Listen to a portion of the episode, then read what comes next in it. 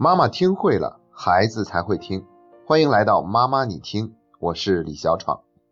吃一碗饭都能吃足足一个小时，起床的时候五分钟过去了才穿了一只袜子，半个钟头就能完成的作业，偏偏能写上两个小时。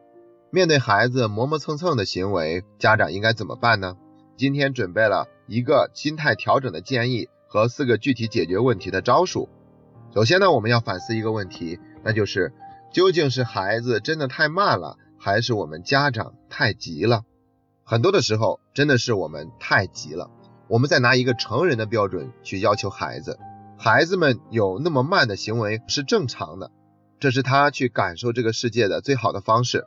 所以我们会发现，一个孩子盯着一窝蚂蚁都能看上半个多小时，眼睛看着天上的白云都能看上一个钟头，而在我们家长看来是无法理解的。跟我们保持同样的节奏，实际上是在打乱孩子的节奏，这会让他变得更加的手忙脚乱，甚至会变得越来越慢。而且我们这样催来催去，往往会造成两种不良的后果。第一种就是孩子开始学会迎合家长，他表面上看起来能够跟家长同步，但实际上呢，并不是出于内心。所以一旦没有家长去督促的时候，他就完全松懈下来，不知道自己究竟该做些什么。而且迎合别人，就相当于是活在别人的眼里，这样的孩子很难做自己。还有一种情况就是，我们催来催去，彻底打击到了孩子的自信心和自尊心，他们开始变得自卑，开始不相信自己，于是陷入了无穷无尽的自我否定之中。我想这两种情况都不是我们想看到的。所以呢，每当自己想去催促的时候，就问自己一句：究竟是他真的很慢了呢，还是我太过于着急了呢？那我们接下来呢，就继续探讨各种各样导致孩子磨蹭的原因。比如说，孩子天生就是一个慢性子，他们做事情就是有些慢热。还有的孩子会有完美主义倾向，写作业的时候，哪怕错了一个标点符号，都要用橡皮擦来擦去。这种现象叫做橡皮综合症。他们容忍不得自己一点的瑕疵，所以总是要改来改去，这样就会大大的拖长了自己写作业的时间。其实对于这样的孩子，我们一定要减压，而不能再催促了，因为他们自己本身就承担着很大的压力。还有的孩子呢，他们并不是真的愿意那么慢，但是看到家长的那份态度，他们觉得很不爽，所以就故意慢给你们看。你们越希望我快一点，我就偏不快，让你们着急。那还有的孩子呢，之所以一直磨磨蹭蹭，是因为他从来没有自己承担过磨蹭的后果。因为每次他在那里慢慢腾腾的时候，家长都会赶快过去替他把事情解决。他从来没有承担过自己做慢以后的责任，所以他也不会去在行为上有任何的调整。还有的孩子注意力的确是很不集中，他们更容易受到外部信息的干扰，自己的注意力发生转移。还有的孩子磨蹭是因为没有时间观念，他们并不知道自己是慢的。针对以上各种各样的情况。那我们今天还准备了改善磨蹭的四条具体技巧。首先，第一条就是用倒数的方式来增加孩子的紧迫感。其实对于大多数孩子来说，他们的时间概念还都不强，至少还没有完全形成。所以我们告诉孩子还有十分钟，还有五分钟就要出门了，对孩子来说并没有什么概念。所以呢，最好的方式就是用倒数五个数、倒数三个数的方式来让孩子变得行动快速一些。开始倒数的时候，速度要足够慢一些，好让孩子尽量能够在我们倒数之前就完成，这样也增加他的信心。而且我们的声音也要有一定的威严，要让孩子知道我们是认真的。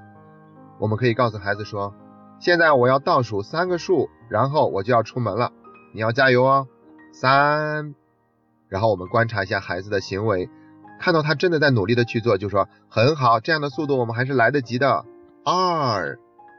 然后继续给孩子一些加油和鼓励的话语，这样孩子就可以在我们说零之前，已经完成了所有出门前的准备。短短的几个数字对孩子来说，他的内心是非常清楚的，这会比直接告诉孩子还剩多少分钟，会加快他做事情的步伐。这是第一个技巧。接下来是第二条，不代劳，让孩子承担磨蹭以后的自然后果。那关于这一条呢，在赖床那里面我们已经提到过，要划清界限。让孩子承担属于他自己的责任，而不是总是替孩子承担责任。因为我们一直替，所以他就不会有长进。所以我们要让孩子学会承担这件事情的自然后果。也就是说，如果因为磨蹭而迟到的话，那他就应该尝一下迟到的滋味。如果因为他太磨蹭了，那我们就可以不等他，自己先出门。有过这样的经历，他自然会明白，原来磨蹭会给自己带来这么多的麻烦，所以尽量还是让自己快一些。那针对这一条呢，还有一种办法，就是给孩子限时。我们可以提前告诉孩子，你的作业量有这么多，大概可以给你一个小时的时间。如果你一个小时还没有完成，那么你写作业的时间已经用完了，就不能再写作业了。这样的方式同样会起到一种督促的作用，而且不是我们在用自己的语言去催促，而是用我们的规则让孩子变得行动更加迅速起来。第三条技巧就是带着孩子做一些专注力的练习。其实，在家里面我们就可以做一些简单的专注力的训练，比如我们计时一分钟，看看孩子能做多少道算术题，又或者用一分钟的时间，看看孩子能够写多少个汉字。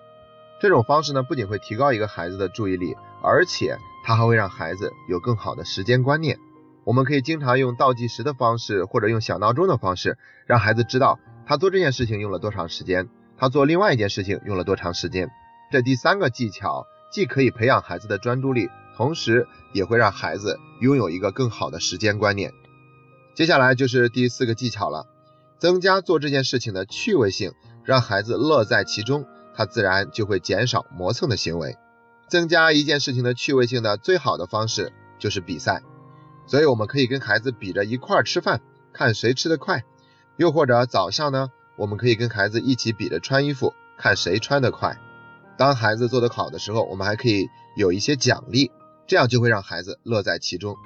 曾经有位妈妈就发现她的女儿吃饭实在是太慢了，于是她想了一个好办法。送给女儿一个非常漂亮的有卡通图案的小碗儿，在这个碗底呢，就是孩子最喜欢的喜羊羊。然后每次妈妈都是这样鼓励孩子说：“加油啊！当你喝完饭以后，你就又可以见到你的好朋友喜羊羊了。”所以孩子就特别的开心，因为他知道一碗饭喝完以后，碗底儿就会看到喜羊羊的图案。这位妈妈也是把吃饭的行为变成了一个孩子觉得特别有趣的事情，孩子磨蹭就会变得越来越少了。今天的分享就到这里，感谢你那么爱学习。这是妈妈你听陪你走过的第三十三天。